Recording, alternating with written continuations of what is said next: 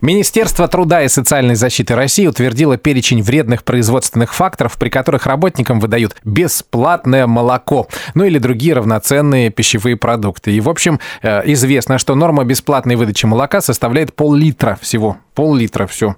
Независимо от продолжительности смены сотрудника. Мы решили обсудить вообще, почему именно молоко дают за вредность. Это уже давняя традиция еще с советских Да-да-да. времен. С клиническим психологом, специалистом по пищевому поведению Ольгой Хафизовой. Оль, доброе утро. Доброе-доброе утро.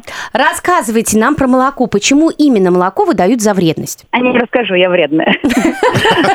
На самом деле, э, товарищ Ленин, еще если не ошибаюсь, в 2018 году э, предложил выдавать рабочим молоко за вредность. А что под этим подразумевалось? Страну нужно было поднимать, нужно было много физических сил, а, и плюс считалось э, на тот момент, что именно молоко позволяет выводить тяжелые металлы из организма.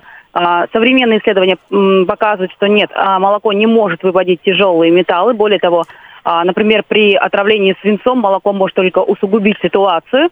Но, однако же, есть аминокислоты в молоке, которые прекрасно позволяют подлечить нашу печень, спасти ее от дистрофии, что вообще-то очень полезно для организма. Поэтому выбор пал именно на молоко, как на продукт полезный, содержащий белки, необходимые работающему человеку, и прочие микроэлементы. Ну, плюс, повторюсь, на тот момент читала, что оно может вывести тяжелые металлы. Оль, а если бы вот э, вы принимали бы решение вместо молока, что бы вы дали бы? Если бы я принимала решение, то, наверное, я бы все-таки предложила подкармливать рабочих на месте, в столовой, хотела сказать деньгами, но а, деньгами бы не получилось. Обратиться к нутрициологам, диетологам для того, чтобы а, более сбалансированное питание рабочим вести. Потому что, например, что касается вывода металлов, так. там очень хорошо работают те же яблоки, груши, а, малина, калина, они связывают металлы, не позволяя им усваиваться в теле человека. А, морковка, тыква прекрасно работает, но я сомневаюсь, что рабочие потратили бы свои деньги на эти продукты. То есть фрукты и овощи тоже прекрасно могут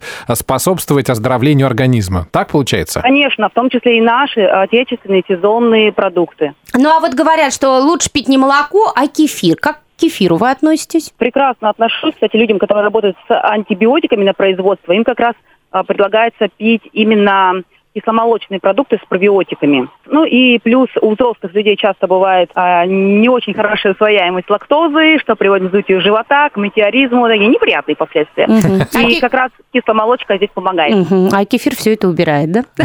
Он не убирает. А, дело в том, что когда а, сквашивается молочный продукт, сахар он а, как раз и разлагается. Его нету сахара молочного в кисломолочных продуктах. Mm, я напомню, что мы сейчас говорили про э, молоко за вредность с Ольгой Хафизовой. Это клинический психолог, специалист по пищевому поведению. И выяснили, что если, например, вам ну, не нравится молоко, вы можете себе за вредность выписать фрукты и полезные овощи. Они тоже будут оздоравливать ваш организм. Ну а еще очень полезный кефир. Оль, спасибо большое. Мы пошли Пожалуйста. что-нибудь сгрызем. Грызите морковку. А еще я понял, что некоторым вредным людям нужно прописать молоко с огурцами.